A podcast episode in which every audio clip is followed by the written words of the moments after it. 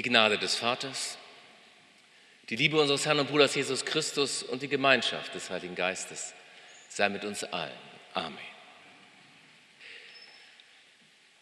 Darum wachet, denn ihr wisst weder Tag noch Stunde. Das soll Evangelium sein. Ich finde, dieser Schlusssatz vom Ende der Lesung, die wir gerade gehört haben, an diesem Sonntag klingt eher wie so ein, eine Warnung, wie ein Carpe diem angesichts der Endlichkeit unseres Lebens. Nutze den Tag. Du weißt nicht, wie viele Tage dir geschenkt sind auf dieser Erde. Dein Tod lässt sich nicht planen. Und wo wir es doch versuchen, den Tod in unserer Planung zu berücksichtigen, ihn zu erwarten oder gar höchste Kunst, ihn anzunehmen, trifft er uns doch immer wieder. Und das liegt wohl daran, das liegt wohl daran, weil das Vorher und das Nachher beim Sterben eines Menschen unendlich verschieden sind. Unvergleichbar. Der Mensch vorher, der atmet, selbst wenn wir ihn nicht mehr erreichen können mit Worten und Gesten, ist ganz und gar verschieden von dem Menschen nachher, aus dessen Körper das Leben entwichen ist, wenn das Herz nicht mehr schlägt, der Puls nicht mehr geht, kein Atem mehr, alle Wärme schwindet. Und jegliche Ansprache und Berührung geht mit einem Mal ins Leere, ins Nichts. Keine Antwort mehr. So wie beim Bräutigam aus dem Gleichnis, bei dem die sogenannten törichten Jungfrauen anklopfen vergeblich und rufen, Herr, tu uns auf. Er antwortete aber und sprach, Wahrlich, ich sage euch, ich kenne euch nicht.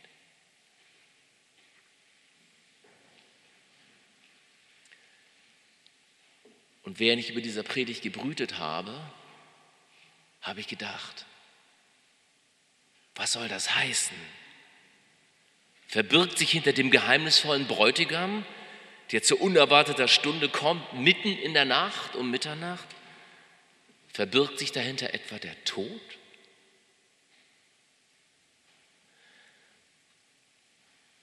Und wenn wir diese Fantasie für einen Augenblick zulassen, wer sind dann die klugen Jungfrauen und die Törichten? Das wären dann die lichten Momente unseres Lebens einerseits, sowie die dunklen und lichtlosen Momente unseres Lebens andererseits. In den lichten Momenten leben wir unser Leben in Fülle. So in Fülle, dass wir nichts zu bereuen haben weder in Freude noch in Schmerz, weder in Mühsal noch in Muße, weder im Schlafen noch im Wachen, weder im Streit noch in der Versöhnung, sind wir in der Fülle da, stehen in der Mitte unseres Lebens und könnten im Grunde in jedem Augenblick gehen, nichts zu bereuen. In den dunklen Momenten dagegen fehlt uns der Brennstoff für das Licht unserer Seele, wie den törichten jungen Frauen das Öl. Und das sind die Stunden, die uns besonders schmerzen, wenn wir in ihrem Angesicht die Nähe des Todes bei uns spüren, mehr noch, wenn wir die Nähe des Todes spüren bei denen, die wir lieben. Diese Momente schmerzen angesichts des Todes, weil wir erkennen, dass noch so viel zu klären wäre. Dass wir vielleicht die falschen Prioritäten gesetzt haben, weil unser Herz eng geworden ist oder weil wir nicht ankommen gegen eigene oder fremde Sturheit, weil Dummheit uns Herz und Geist blind gemacht hat oder weil Bitternis unser Herz vergiftet, unsere Seele. So das, kennt ihr das? Wir einfach keine Kraft haben, die Hand zu reichen zur Versöhnung. Kein Zugang zu Gesten oder Regung der Güte. stattdessen flüchten wir uns in solchen Momenten oft ins Recht, in die Aufrechnung, ins Recht haben und verachten die Weisheit, die Gnade vor Recht ergehen lässt. Wir flüchten, weil diese Weisheit, die sagt, lass doch Gnade vor Recht ergehen, weil diese Weisheit uns schmerzt. Aber wir finden, da ist noch zu viel Ungerechtigkeit, zu viel Ungeklärtes. Und so wenden wir uns ab voneinander, verschließen uns selbst oder verlieren uns ganz in Geschäftigkeit in Geschäftigkeit wie die törichten Jungfrauen im Gleichnis, die, was soll ich sagen, die, also der Bräutigam ist vor der Tür und die rennen zum Supermarkt, um Öl zu kaufen, anstatt vor Ort zu bleiben, auszuharren, den Bräutigam zu begrüßen. Warum laufen sie weg? Gut, sie haben kein Öl für ihre Lampen, das ist das, was sie sagen. Aber sie hätten den Bräutigam doch ganz anders willkommen heißen können. Zum Beispiel mit Tanz oder mit Liedern. Ihre Stimmen, ihre Hände, ihre Füße, ihre Beine, ihre Körper haben sie doch dabei. Oder sie hätten knöpft gleich mal ein Talar auf. Sie hätten ihre Gewänder nehmen können, auf den Boden legen können. Wie Jesus beim Einzug, kennt ihr die Geschichte, in Jerusalem auf dem Eselsfüllen, wo sie einen Teppich ausbreiten aus ihren Gewändern und Palmzweigen? Oder sie hätten doch ihre klugen Schwestern fragen können. Dürfen wir uns zu euch stellen? So ein bisschen im Hintergrund? Dass ihr für uns leuchtet? Wir haben unser Öl vergessen. Anstatt also ihre Fantasie zu gebrauchen, ihren Körper, ihre Stimmen oder sich in ihrer Bedürftigkeit denen anzuvertrauen, die die Fülle haben, wollen sie für sich bleiben, wollen sie ihren Fehler vertuschen, alles selber machen, sich keine offene Flanke geben. Und das ist ihre Tragik. Dass sie die Bitterkeit, den Schmerz, die Enttäuschung, die Verletzung, den Hass oder welche Kraft oder Macht auch immer ihn den Zugang zum Brennstoff für die Seele verbaut. Das ist ihre Tragik, dass sie all diese Verfinsterung der Seele doppeln, anstatt sie abzuschütteln.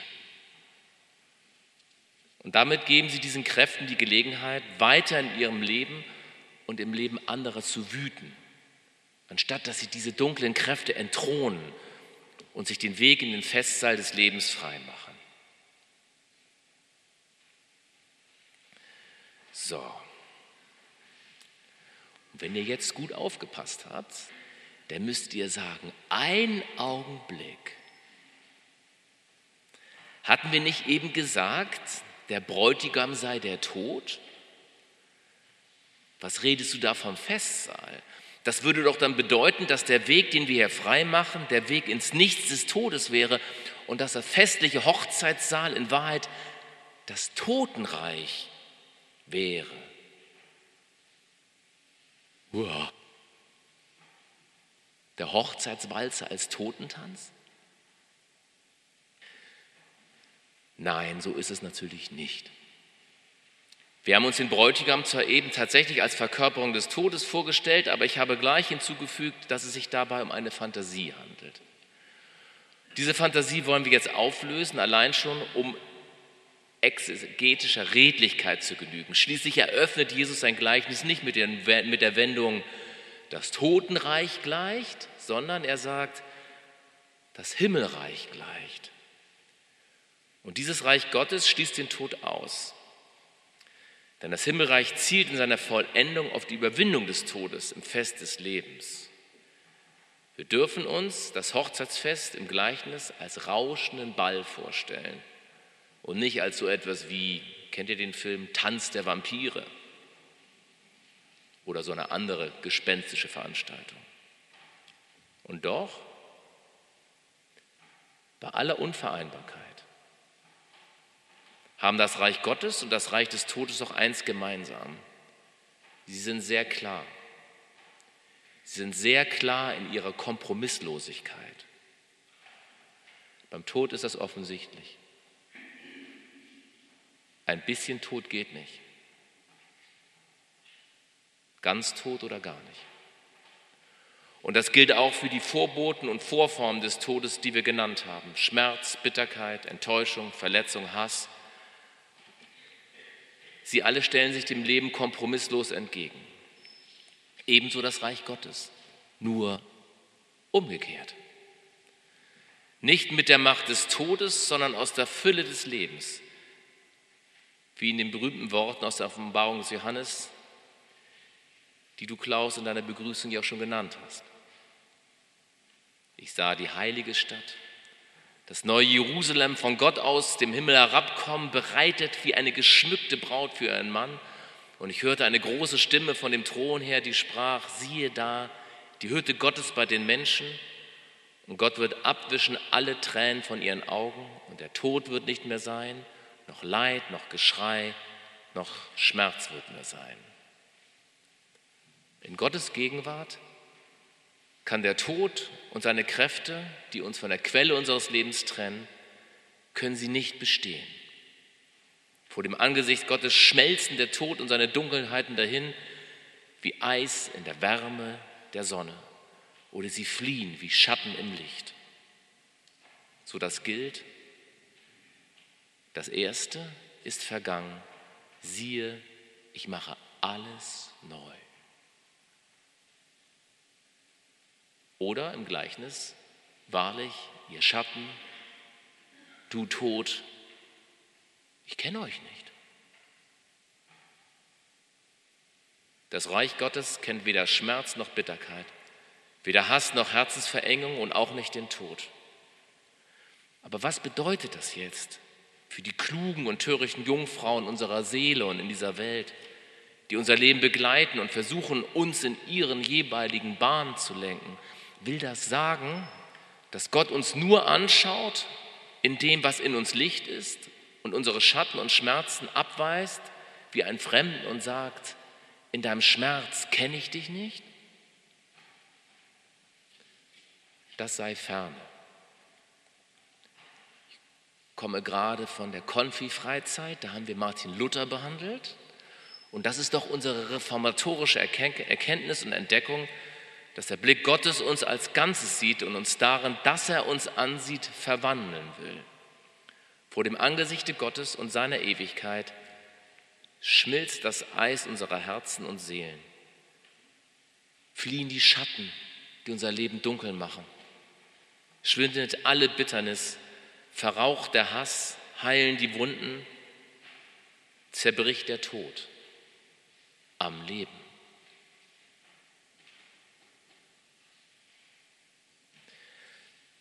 Aber wozu dann der Mahnruf am Ende des Gleichnisses?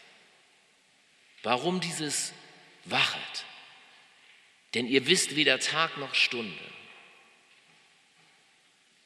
Diese Warnung gilt und sie bleibt bestehen. Aber sie gilt nicht unseren Verstorbenen. Die dürfen wir aufgehoben wissen in Gottes Hand verwandelt in seiner Ewigkeit, geborgen in der Fülle des himmlischen Hochzeitssaals, zum Fest des Lebens in Gottes Angesicht. Die Mahnung gilt uns, aber nicht als Schreckgespenst im Augenblick auf sowas wie eine Hölle, die im Jenseits droht, sondern viel weitergehend als Mahnung, als vielleicht noch mehr als Mahnung, als flehentliche Bitte Gottes an uns, dass wir uns dagegen stemmen, unser Leben hier auf dieser Erde in eine Hölle zu verwandeln, im Kleinen wie im Großen, für uns selbst und füreinander. Die Mahnung geht darauf aus, dass wir angedenk unserer Sterblichkeit weise werden und dass wir irgendwie versuchen, die törichten Jungfrauen zur Vernunft zu bringen. In unseren Herzen, unseren Seelen und in der Welt.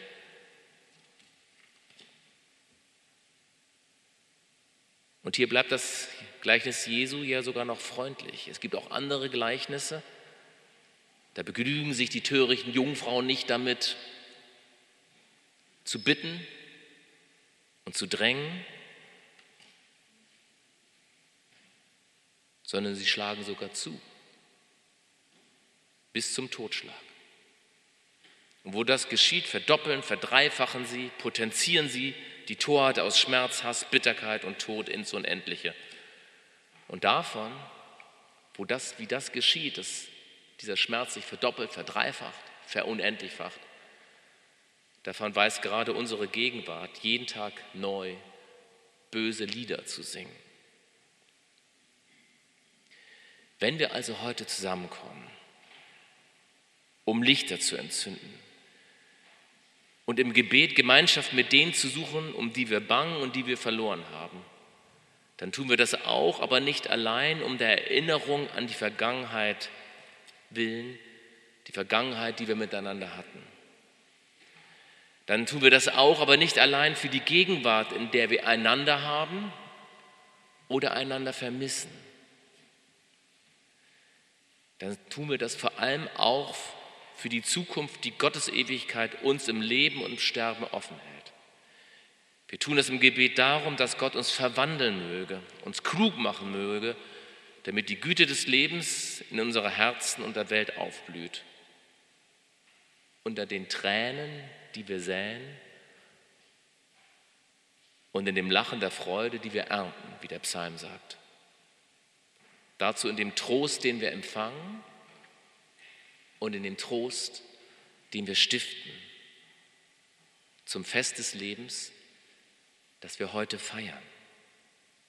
Und zu diesem Fest gehören dazu die, die wir vermissen, ebenso wie die, die wir bei uns haben und auch die, die erst noch kommen. Denn der Advent, die Zeit der Erwartung ist nah an diesem Ewigkeitssonntag und der Weg zum Kind ist bereitet.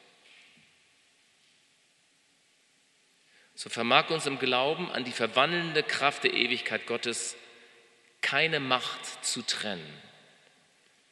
Voneinander nicht, von unserem Gott nicht, der uns erschafft und der uns im Leben und Sterben bewahrt und verbunden hält, zu eben diesem Fest des Lebens, das wir in Zeit und Ewigkeit, in irdischen und in himmlischen Festsälen feiern, so wie auch heute, hier miteinander, in dieser vollen Kirche, am Ewigkeitssonntag.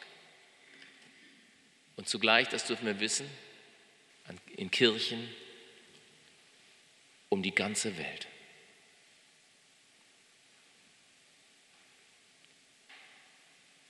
Friede sei mit denen, die mit uns leben.